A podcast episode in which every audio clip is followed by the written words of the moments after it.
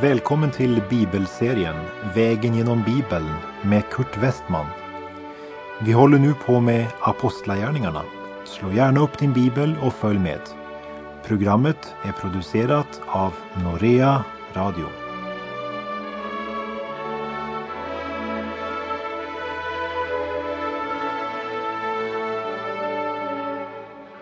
I Apostlagärningarnas elfte kapitel, som vi nu har kommit till, så måste Petrus stå till svars för att ha besökt oomskurna och ätit tillsammans med dem. Här är det viktigt att påminna om bakgrunden. För det Petrus hade gjort var ju ur judisk synpunkt något rent förskräckligt. Petrus förklarar för dem att han egentligen inte heller själv velat göra vad han gjort. Men den helige Ande hade visat honom genom en direkt uppenbarelse att budskapet om Jesu frälsning, den gällde alla människor, både judar och hedningar. Vi läser Apostlagärningarna 11, verserna 1 till och med 3. Apostlarna och bröderna i Judeen fick höra att också hedningarna hade tagit emot Guds ord. När Petrus kom upp till Jerusalem ställde de omskurna honom till svars för att han hade besökt oomskurna och ätit med dem. Man skulle ju tro att det skulle mottas med jubel att också hedningarna nu tog emot evangeliet.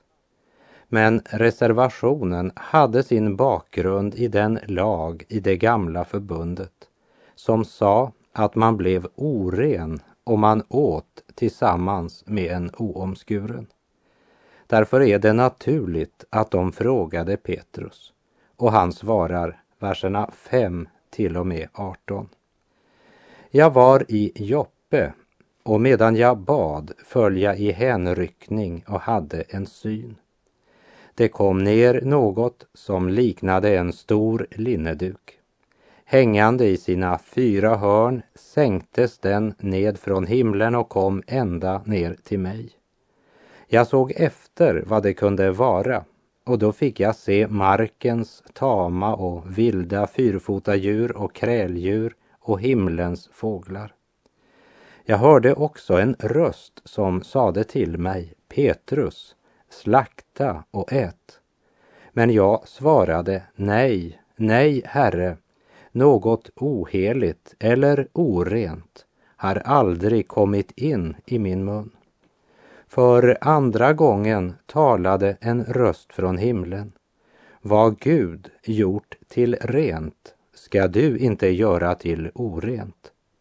Detta hände tre gånger och sedan drogs allt sammans upp till himlen igen. Just då stannade tre män utanför huset där jag var. De hade skickats till mig från Caesarea och anden sade åt mig att följa med dem utan att tveka. De sex bröderna här följde också med mig och vi kom hem till mannen. Han berättade för oss hur han hade sett ängeln stå i hans hus och säga Skicka bud till Joppe efter Simon som kallas Petrus. Han har något att säga som ska rädda dig och alla i ditt hus. Och när jag då började tala föll den helige ande över dem alldeles som över oss i den första tiden. Då kom jag ihåg att Herren hade sagt Johannes döpte med vatten men ni ska döpas med helig ande.